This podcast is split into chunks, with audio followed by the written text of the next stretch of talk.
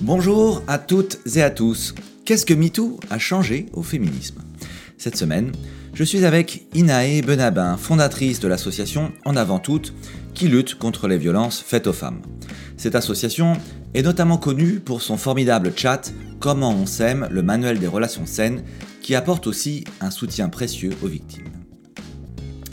Dans cet épisode, Inae prend le temps d'expliquer les racines de l'inégalité entre les femmes et les hommes dans la société. Elle partage des exemples concrets qui parleront à chacun.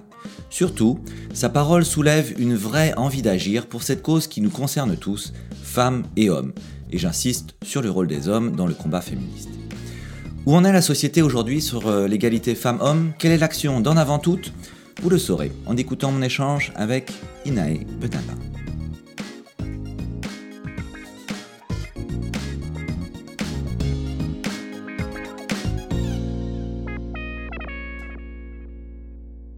Bonjour à toutes et à tous. Aujourd'hui, j'ai le plaisir d'être avec Inae Benabin. Bonjour Inae. Bonjour. Inae, tu es fondatrice et directrice générale de En avant toutes. Tu es engagée pour l'égalité des genres et la fin des violences faites aux femmes et aux personnes LGBTQIA+. Inae, on va parler de toi, de ton parcours, de ce que tu fais, de ce qui t'a fait. On va parler de ton projet aussi. Et, euh, voilà, et tout ça en 30 minutes. C'est parti? Magnifique. Eh bien, on t'écoute. Inae, qui es-tu, s'il te plaît? Ah, quelle vaste question. Euh, je peux raconter peut-être ce qui m'a amené à faire ce que je fais aujourd'hui déjà? Ben, on t'écoute, bien sûr, avec plaisir.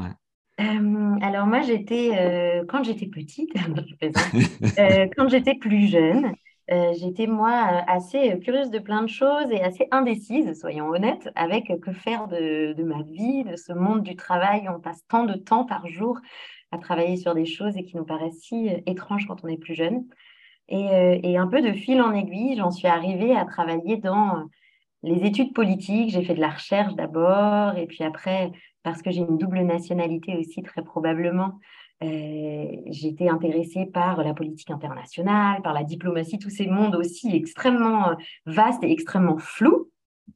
Et ça m'a amené petit à petit à, à faire des études de sciences politiques, donc, et ensuite à travailler, à me tourner vers les institutions et à aller de l'autre côté du monde, de l'autre côté de mes origines, au Brésil, pour travailler à l'ONU. Ok, à l'ONU au Brésil alors, c'est ça? Exactement. D'accord, ok.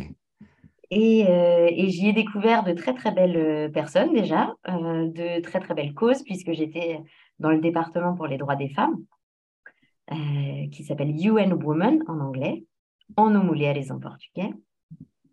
Euh, et, j'ai un petit peu pris la mesure de l'étendue des questions sur l'égalité, les inégalités, euh, les rapports de genre, les vécus des femmes dans le monde, les, thématiques LGBTQIA+, toutes ces questions-là, en fait, qui sont extrêmement vastes et qui, depuis, nous animent grandement en tant que société quand même. Ces dernières années, ça fait partie des, thématiques assez centrales. Euh, et donc, de fil en aiguille, encore une fois, je me suis dit, mais je crois que j'aimerais vraiment bien travailler là-dedans euh, pleinement, d'en faire un peu une carrière en quelque sorte. Mais ce dont je me suis rendu compte aussi, c'est que j'avais très très envie d'être du côté des associations avec qui je discutais euh, à chaque fois que j'étais en rendez-vous en tant qu'institution. Et donc en rentrant en France, j'ai décidé de sauter le pas et de passer du côté associatif. Et c'est ce qui m'a amené à créer En avant toutes. Quelle différence quelle différence est-ce que tu vois sur la façon dont ces questions sont traitées entre la France et le Brésil? Euh, J'en vois très très nombreuses. Euh, déjà, il y avait, moi quand j'y étais, donc ça c'était le monde d'avant MeToo. c'était, euh, c'était il y a fort longtemps déjà, c'était, je devais y être en 2013-2014. D'accord. Et donc, c'était un, monde où on parlait très peu encore de violences faites aux femmes en France. Euh, c'était vraiment pas prioritaire comme thématique, c'était pas du tout une question politique euh, centrale. Alors qu'au Brésil, euh, il y avait pour la deuxième, deuxième mandat consécutif d'Ilma Rousseff, donc une femme à la tête de l'État, où la question de la représentation des femmes, des femmes dans les instances politiques était posée de manière très forte, comme beaucoup de pays en Amérique du Sud. Et au moment où j'y étais, le Brésil était en train de, de produire une loi euh, qui encadrait les questions de féminicide. Donc le fait de tuer des femmes parce qu'elles sont femmes, qui est un mot qui n'existait pas du tout en France quand je suis rentrée, par exemple. Ça fait que quelques années qu'on parle de féminicide, souvent quand il y a des, euh, des meurtres de la part d'un conjoint. Vous avez peut-être déjà entendu ce décompte qui est fait un petit peu euh, chaque, euh, bah, chaque fois, évidemment, qu'il y a, une nouvelle, euh, qu'il y a un, nouvel, assassinat, mais du coup, ça fait peut-être trois ans, quatre ans qu'on en parle davantage en France. Donc ça, par exemple, c'était un, décalage très grand. Je me souviens de rentrer et, de rencontrer les associations sur les droits des femmes et de parler de féminicide, et ça, ça, ça me, me, signifiait pas grand-chose. Mmh. ouais, c'est intéressant, ouais. C'est intéressant de voir à quel point c'est récent, en fait, finalement. C'est fou parce que c'est ce que tu décris, c'est le, monde d'avant, mais le monde d'avant, il y a, a 4-5 ans, en fait. Exactement. Exactement. Et quand j'ai monté en avant tout, je me souviens de mes amis qui me disaient Mais, pourquoi, pourquoi parler de ça? Pourquoi, de, pourquoi parler d'égalité? On est bien en termes d'égalité en France. Il n'y a, a, pas de violence faite aux femmes euh, en France. C'était vraiment quelque chose qui paraissait super lointain assez, euh, assez étrange. Les gens ne comprenaient pas vraiment pourquoi. C'était une thématique qui me semblait importante à, à mettre au centre en fait du, travail. Et puis, donc ça, c'était en 2013 que j'ai monté l'association. Et puis, euh, en 2017, c'est ça, en 2017, octobre 2017, début de, euh, de la déferlante MeToo, quoi, le début de, de l'ampleur du mouvement.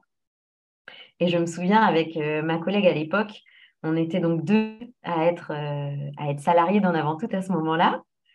Euh, et on se disait, ah, pourvu que ça tienne, pourvu que ça tienne, pourvu que, pourvu que ça ne dégonfle pas. En fait, tout d'un coup, on voyait le sujet arriver à la une, en première place, la place qu'il occupait pour nous depuis plusieurs années. On avait un petit peu l'impression de, de parler à des murs parfois.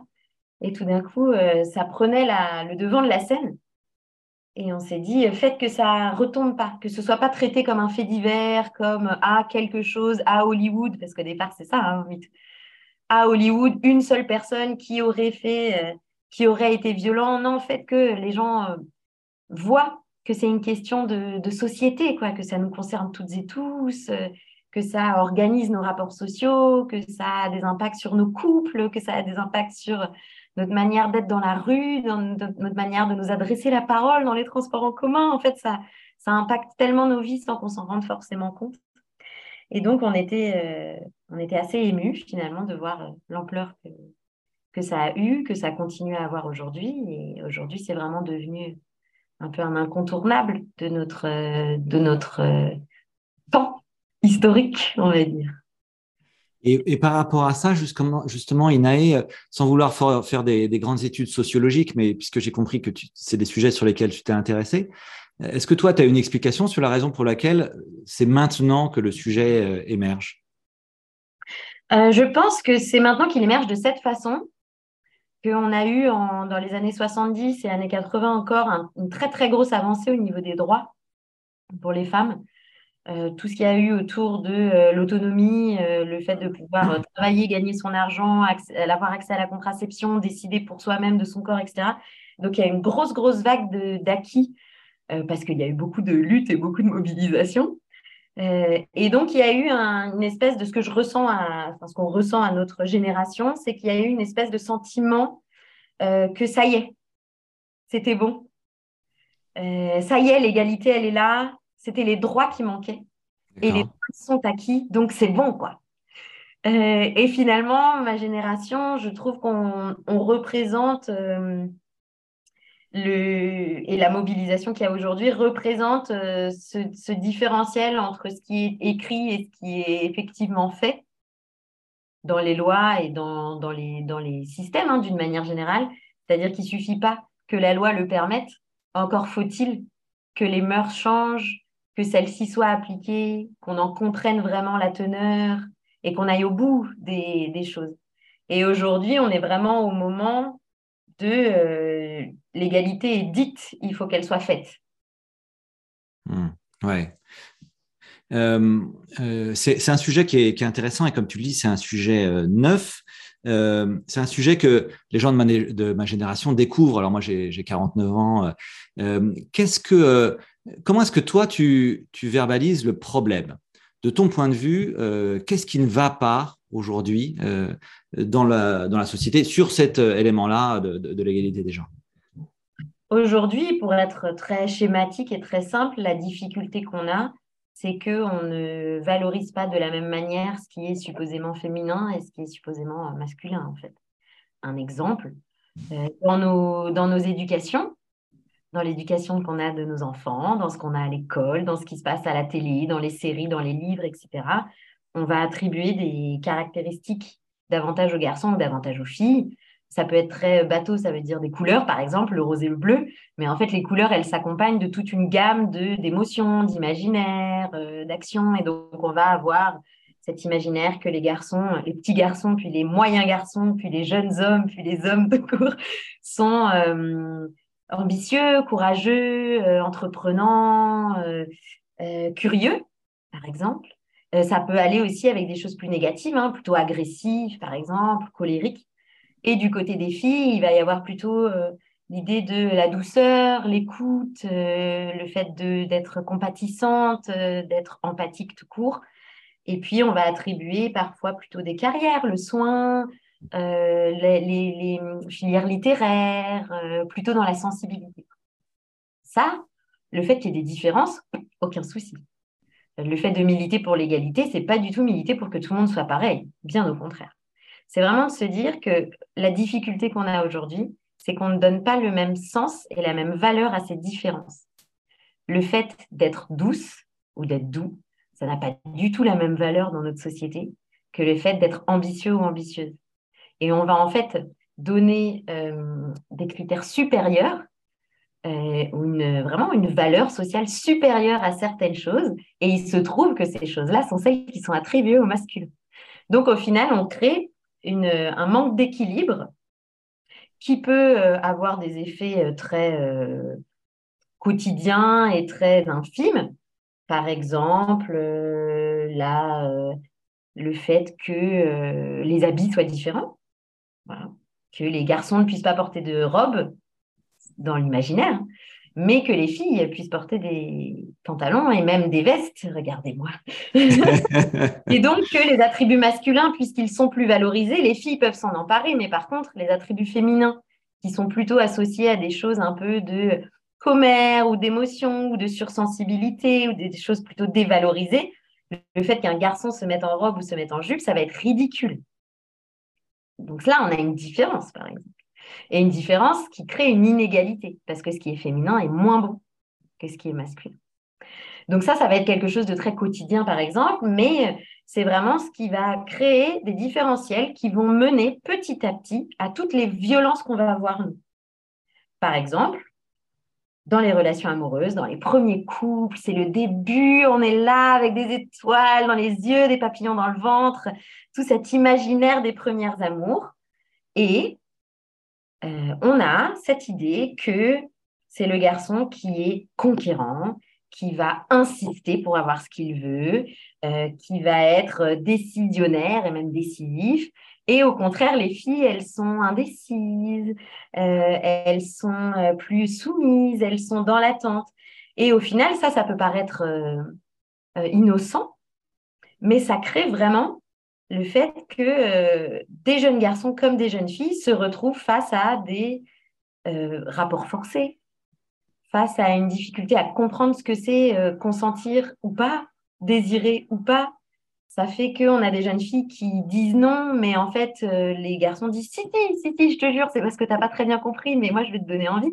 Donc, plein de choses comme ça qui amènent vraiment à des, violences, à des violences plus ou moins graves en fonction de la loi, par exemple, ou en fonction du vécu, mais en tout cas des violences qui ont toutes des impacts, bien sûr sur celles qui les vivent, qui sont majoritairement des femmes aujourd'hui, du fait de ces inégalités, mais aussi sur la société en général.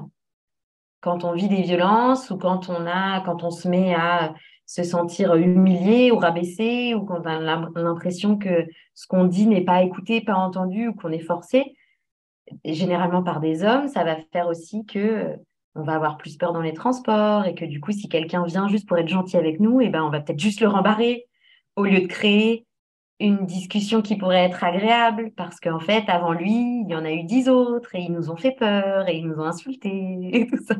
Donc tout ça, ça va créer un système, c'est ce qu'on appelle le continuum, c'est-à-dire qu'une petite chose plus une petite chose plus une petite chose, ça crée un système comme ça qui fait que les violences font partie de nos vies à toutes et tous. Et c'est ce qu'on essaye de résoudre avec En avant tout. Super, et merci pour euh, cet exercice de pédagogie, euh, je trouve euh, tout à fait bien, bien fait. Donc, merci beaucoup pour ça. sur un sujet qui n'est pas forcément évident, comme tu le disais, on va passer, si tu veux bien, à, l'action de, de l'association en avant tout. Donc, tu nous as dit que vous, avez, vous êtes créé, tu as fondé cette association en, en 2013. Au départ, c'était quoi le projet et qu'est-ce que c'est devenu aujourd'hui? Au départ, le constat, c'était que les jeunes euh, vivaient beaucoup de violence, plus encore que leurs aînés, euh, et pourtant avaient moins de, demandaient moins d'aide aux institutions notamment. Par exemple, sur les violences au sein du couple, aujourd'hui, on sait qu'une femme sur dix en France, tout âge confondu, vit des violences dans sa relation euh, de couple. Et on sait que chez les moins de 25 ans, c'est une femme sur sept.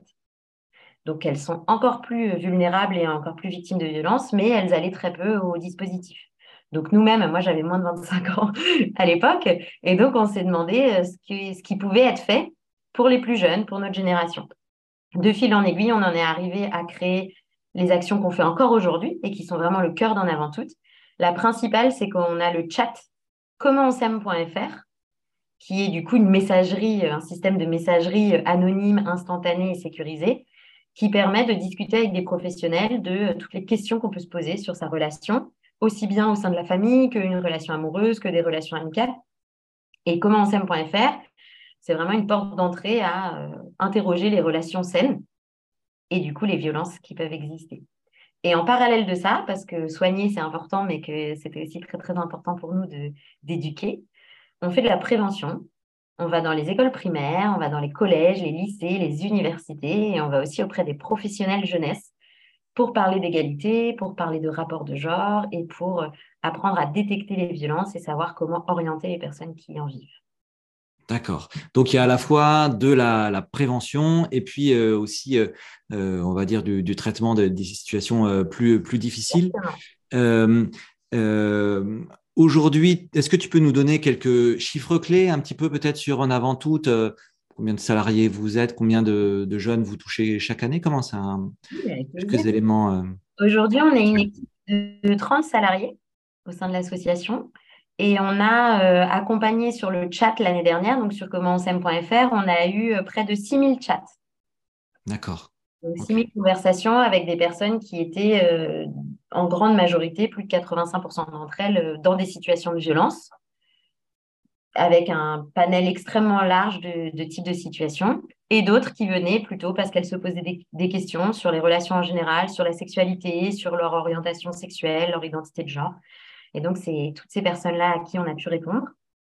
Et puis, du côté de, de la prévention, il y a plusieurs, on a plusieurs types d'ateliers et de, et de modules, mais rien que sur l'un d'entre eux qui s'appelle euh, Stand-up contre le harcèlement de rue, qui est un module extrêmement didactique avec une méthode des 5 D, cinq chiffres qui commencent par la, par la lettre D et qui cinq, mots pardon qui commencent par la lettre D et qui permettent de réagir en tant que témoin à une situation de harcèlement dans l'espace public. Euh, rien que sur ce module-là, par exemple, on a sensibilisé plus de 16 000 personnes l'année dernière. D'accord. Tu nous les donnes, les 5D, s'il te plaît? Ah euh, Bien sûr. Alors, il y a diriger, euh, dialoguer. D'abord, je vous les donne tous.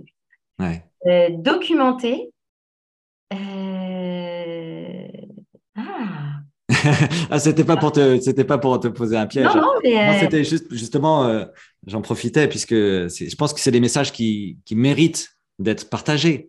donc voilà, je profitais de t'avoir avec moi pour. pour les bah, la bonne nouvelle, c'est qu'on continue à en faire et que c'est gratuit et accessible. Du coup, n'hésitez pas à regarder sur sur enavanttout.fr et sur nos réseaux sociaux parce qu'on donne les informations de comment s'inscrire aux prochaines séances. D'accord. Et euh, sur euh, le, chat, euh, comment on s'aime Moi, ce qui m'a frappé, c'est qu'il se trouve qu'il y a d'autres associations que la vôtre qui orientent justement vers, vers ce chat. Tu vois, une des associations pour lesquelles on a travaillé localement, on a travaillé pour SOS Femmes Vendée, donc pour les femmes qui sont victimes de violences sur, voilà, en Vendée, qui donnait comme conseil aux femmes concernées de s'orienter vers votre chat. Donc, on voit aussi la, puissance de votre action qui dépasse euh, largement euh, l'association en avant toute, en fait. Bah, il est vraiment, ce chat, il est vraiment national et effectivement, le but, c'est de travailler en réseau. On est, nous, membres de la Fédération nationale Solidarité Femmes, qui du coup regroupe 78 associations en France euh, qui accompagnent les femmes victimes de violences, dont SOS Femmes et, et, qui gère notamment le 3919, qui est le numéro national Violence Femmes Info. Et travailler en réseau, de toute façon, c'est nécessaire pour réussir à traiter cette question-là. Il faut vraiment avoir une vision très, très globale. Et aujourd'hui, le chat, il est, euh, il est utilisé euh, en hexagone, mais il est aussi utilisé dans les territoires d'outre-mer, qui, euh, qui, en ont aussi grandement besoin. Et on est très, très heureuse de pouvoir être cette ressource pour elles et eux. Oui, bien sûr. Euh, non, c'est une formidable euh, action. Euh, donc, 30 salariés, on voit une, association qui est quand même aujourd'hui bien établie. Est-ce que, Inaï, tu peux nous dire deux mots un peu sur votre modèle économique, comment ça fonctionne exactement? Et peut-être aussi quels sont vos défis en fait par rapport à ces sujets-là? Oh, comme toute association, je pense, on a le défi de la pérennisation des fonds qui est un débat éternel du monde associatif. Mais aujourd'hui, nous, on a un système où on fonctionne et sur les fonds privés et sur des fonds publics. Donc, on a des appuis. Le dispositif vraiment comme ensem.fr a été reconnu comme, euh, comme chat national. Donc, on a un vrai appui de la part de l'État sur son, sur son fonctionnement. Et ensuite, on, a, on travaille avec des entreprises, avec des fondations pour euh, tout le reste des actions et pour euh, aussi le, le, chat et son extension. Euh, typiquement, ensemble, on a travaillé avec euh, du coup euh, Chanel, avec qui on a un superbe projet dans les territoires d'outre-mer, qui est vraiment une, une entreprise qui, donc la Fondation Chanel s'est engagée auprès de nous pour travailler la diffusion du chat à grande échelle dans les territoires d'outre-mer pour justement permettre à ces territoires d'avoir eux aussi des ressources alors qu'il y a souvent moins d'associations sur place. Donc, c'est vraiment euh, comme ça qu'on travaille. Et on a bien sûr de plus en plus d'actions portées sur les dons des particuliers, qui est euh, quelque chose qu'on retrouve dans pas mal d'associations aussi aujourd'hui et qui est euh, un besoin de plus en plus grand et qui permet pour le coup d'avoir des dons mensuels aussi, de pouvoir voir venir, puisque quand on a des actions associatives évidemment, mais en plus sociales, là on fait vraiment une prise en charge sociale, c'est du temps long une personne qui vient sur le chat. Il y en a qui viennent juste pour une information, mais il y a des personnes qu'on accompagne depuis 4, 5, 6 ans et qui vont revenir tout au long de leur parcours jusqu'à la sortie effective des violences et ensuite la reconstruction. Et ça peut prendre longtemps de reprendre confiance en soi, de retrouver un boulot, de, se réorganiser dans sa vie, on va dire. Justement, je voulais un peu que tu nous racontes peut-être si tu en as des, des histoires euh, qui puissent être partageables, hein, bien sûr, hein, euh, mais des, histoires de femmes que vous avez accompagnées. Et, par rapport à ce que tu dis, euh, comprendre à la fois peut-être des, des, gens qui sont, en, situation de, de, de, de, grandes difficultés peut-être ponctuelles, mais d'autres aussi qui sont dans des situations personnelles plus à, structurelles, on va dire, à, à plus long cours. Comment est-ce que vous, vous accompagnez ces différents types de difficultés?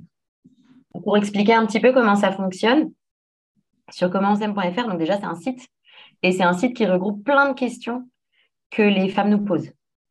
Euh, les jeunes femmes principalement, parce que c'est d'abord fait pour elles, mais en fait c'est pour les âges aussi. Hein. Et donc on a vraiment compilé en fait toutes les situations euh, que, qui revenaient beaucoup, où les femmes nous disaient Ah, j'aime pas trop ce qui se passe, mais je ne sais pas si c'est violent. Donc, euh, ça peut être par exemple mon mec me rabaisse ou euh, ces pratiques sexuelles me gênent, mais je ne saurais pas vraiment dire quoi. C'est toutes ces, toutes ces situations, en fait, qui sont euh, souvent considérées un peu floues par les personnes qui les vivent, où elles voient bien qu'il y a quelque chose qui les dérange, mais elles ne sauraient pas exactement dire quoi. Et donc, on a beaucoup de gens qui viennent en disant mon copain ou ma copine, puisque c'est aussi bien sûr pour les personnes LGBTQIA, et il y a aussi des violences dans les couples lesbiens, il y a aussi des violences dans les couples homosexuels, enfin il peut y en avoir en tout cas. Et donc, on est aussi là pour elles et eux. Et, et ça peut être, du coup, mon, copain est très jaloux. Je viens vous voir parce que ça, me fatigue, en fait. Cette jalousie me fatigue, elle m'étouffe. Et je ne sais pas comment réagir. Et en fait, nous, on va discuter. Et nous, notre, c'est des professionnels derrière qui sont salariés, hein, qui sont là pour ça, qui prennent du temps pour ça, sans jugement aucun. Et nous, on va voir si, euh, est-ce que cette jalousie, ça veut dire qu'en fait, il y a du contrôle? Peut-être qu'elle euh, a arrêté de voir des amis déjà depuis un moment parce qu'en fait, lui, il fait des crises de jalousie, donc ça l'isole. Peut-être qu'il euh, contrôle de manière indirecte comment elle s'habille ou, ou les activités qu'elle va avoir. Peut-être qu'il va y avoir une humiliation un peu plus fréquente, parfois sous le ton de l'humour, mais qui, vont, qui va commencer à abîmer l'estime de soi, etc. Et donc, nous, on va essayer d'aider la personne à faire le point sur sa situation. Et ensuite, en fonction de ce qui se passe, nous, on a plein de ressources. C'est-à-dire que s'il y a besoin d'un hébergement, on va mettre en contact avec soit un hébergement d'urgence, donc temporaire, soit un hébergement de plus long terme. S'il y a un danger imminent, nous, on va mobiliser euh, la police ou la gendarmerie ou trouver avec euh, la personne qui est dans cette situation une, euh, une échappatoire sur le moment. S'il y a un besoin juridique, par exemple, je ne sais pas, un divorce ou une séparation où il y avait eu un achat de quelque chose et lui, il me dit que si je pars, eh ben, je vais perdre la garde de mes enfants. Ça, c'est une crainte super forte, par exemple et ben nous, on va mettre en contact avec des avocates ou avec des avocats ou avec des associations spécialisées qui vont avoir toutes ces ressources-là. Donc, c'est vraiment très, très concret. Il y a le fait de pouvoir juste discuter, mais après, nous, on va avoir vraiment toute une boîte à outils très, très concrète et sur tout le territoire pour pouvoir avoir une réponse précise aux besoins. Et il faut savoir que ça n'engage en rien, c'est-à-dire que nous, on va dire ce qui existe. Si la personne ne veut pas le faire, si la femme ne se sent pas du tout, et eh ben, elle ne le fera pas. Nous, on n'obligera à rien, évidemment, euh, et on travaillera ensemble. Hmm, ouais, super. Euh, Inae, quel est ton rêve de croissance? C'est-à-dire, euh, imaginons là, en avant toute, dans cinq ans, où est-ce que tu as envie d'emmener le projet? Euh, on a une envie depuis très longtemps, c'est que le chat ait des horaires d'ouverture encore plus grands. C'est quelque chose qu'on arrive à faire depuis 2020 euh, notamment, puisque aujourd'hui, on est ouvert du lundi au jeudi de 10h à minuit et les vendredis et samedis de 10h à 21h. Mais on sait qu'il y a un besoin 7 jours sur 7 et 24 heures sur 24 dans l'absolu. Donc ça, c'est un, des grands objectifs qu'on ne perd pas de vue. Euh, on a l'objectif de, de diffuser massivement l'outil. Mais pour ça, nous, aujourd'hui, on contrôle aussi la diffusion parce qu'il faut avoir la force de réponse. Euh, donc, pour pouvoir diffuser massivement, il faut avoir plus de gens pour pouvoir y répondre. Mais là, le projet qu'on porte ensemble en incubation, par exemple, c'est vraiment de faire une tournée des campus euh, universitaires pour pouvoir diffuser aux étudiants et aux étudiantes le dispositif pour qu'elles et ils sachent que c'est là, qu'ils et elles peuvent s'en servir, que ça leur ressemble, que ça leur est dédié. Et, euh, et ça, c'est possible seulement parce qu'aujourd'hui, on sait, notamment par l'appui du ministère de l'Enseignement supérieur, qu'on a les forces vives derrière pour pouvoir répondre à cet afflux euh, nouveau, puisque euh, à chaque fois qu'on communique quelque part, c'est plein. Vraiment, les besoins existent encore plus que ce qu'on peut imaginer. Hein. Ça, c'était une grande découverte quand j'ai commencé à travailler dans ce milieu. C'est que on, connaît que la pointe de l'iceberg. Hein. Il y a vraiment aujourd'hui en France des femmes qui vivent euh, des tortures quotidiennes. Hein. Euh, et on et on n'en prend pas du tout la mesure. Donc, vraiment, pouvoir avoir le dispositif à la hauteur des besoins. diffuser le dispositif, c'est notre objectif au quotidien. Ouais. Et c'est important, hein, comme tu viens de le faire, de rappeler euh, la profondeur euh, structurelle de, de, de, de, la difficulté à laquelle vous, vous cherchez à apporter un réconfort. Quoi. Effectivement, le nombre de femmes qui sont malheureusement en situation de, de grande violence dans leur, euh, dans leur couple ou autre est, est, très important et en plus en croissance. Donc, donc il y a du travail et merci de vous y attaquer. Voilà. et peut-être un, dernier mot sur votre projet, sur ton projet INAE. Comment est-ce qu'on peut vous aider? Alors, le on est très général. De quoi est-ce que vous avez besoin pour, euh, pour faire encore mieux votre travail? On a besoin de dons. comme toujours, et comme toutes les associations, je pense. Et vous pouvez faire un don sur enavanttout.fr, un don ponctuel ou un don mensuel. Euh, ça peut être aussi de mobiliser des gens autour de vous. Euh, c'est une question qui nous concerne toutes et tous, donc euh, c'est vraiment parce qu'on on se sentira de plus en plus concerné qu'on arrivera à changer les choses. Et il y a plein de choses extrêmement difficiles à prendre en charge, et ça, c'est notre travail. Mais il y a aussi plein de choses très faciles à faire, au quotidien, qui est un peu notre mission à toutes et tous. Donc, n'hésitez pas à aller sur enavanttout.fr pour voir ça. Sur enavanttout.fr, vous pouvez aussi vous inscrire pour vous former et vous sensibiliser à réagir en tant que témoin. Et c'est une manière très, très, très concrète de nous aider et de faire avancer les choses. Et ensuite, n'hésitez pas à glisser à toutes les personnes de votre entourage que commentsem.fr existe. Et n'hésitez pas à aller faire un tour, vous non plus, et puis à faire des petits quiz. Vous verrez, il y a des petits quiz pour tester sa relation, pour voir un petit peu comment ça se passe à la maison aussi. Donc, euh, n'hésitez pas à le faire et à le transmettre autour de vous. Super, merci Inaé. On arrive au, terme de cet échange et comme tu le sais, j'ai une question rituelle euh, dans ce podcast. Euh, chez Big Bloom, nous on croit à la force de la rencontre. On organise, on ne fait que ça d'ailleurs, d'organiser que ce soit dans nos hackathons ou dans nos incubations, on organise des rencontres entre des gens qui ne se connaissent pas mais qui vont travailler ensemble pendant un petit, un petit moment, un jour, deux jours, parfois plus dans la durée qui vont travailler ensemble autour d'un défi d'intérêt général. Euh, est-ce que tu pourrais nous raconter, toi, s'il te plaît, Inae, une rencontre qui a changé ta vie? Euh, J'en ai une vraiment facile et qui a euh, clairement changé ma vie, puisque euh, en avant tout, je ne l'ai pas fondée seule et je ne l'ai pas créée seule. Et tout ce qu'on fait depuis des années, je le fais avec Thomas Imbert, que j'ai rencontré en 2013 qui était lui à l'époque éducateur spécialisé, qui travaillait beaucoup en quartier en prévention spécialisée, qui avait travaillé en toxicomanie, qui avait travaillé euh, dans plein d'espaces, qui avait travaillé beaucoup avec les enfants placés aussi euh, en foyer et qui a amené en fait toute cette euh, réalité de, des institutions de terrain, de la prise en charge humaine et sociale. Et c'est en mélangeant ma connaissance de l'institution globale et de la question des droits des femmes et sa force de vie et son expertise du social qu'on a fait en avance. Donc là, je pense que j'en ai pas, j'en ai pas d'autres qui aient autant transformé ma vie. Oui, très bien, voilà. Thomas, tu nous écoutes, on te dédie cet épisode. Merci beaucoup, Inae. Bonne fin de journée. Merci. À bientôt. À bientôt.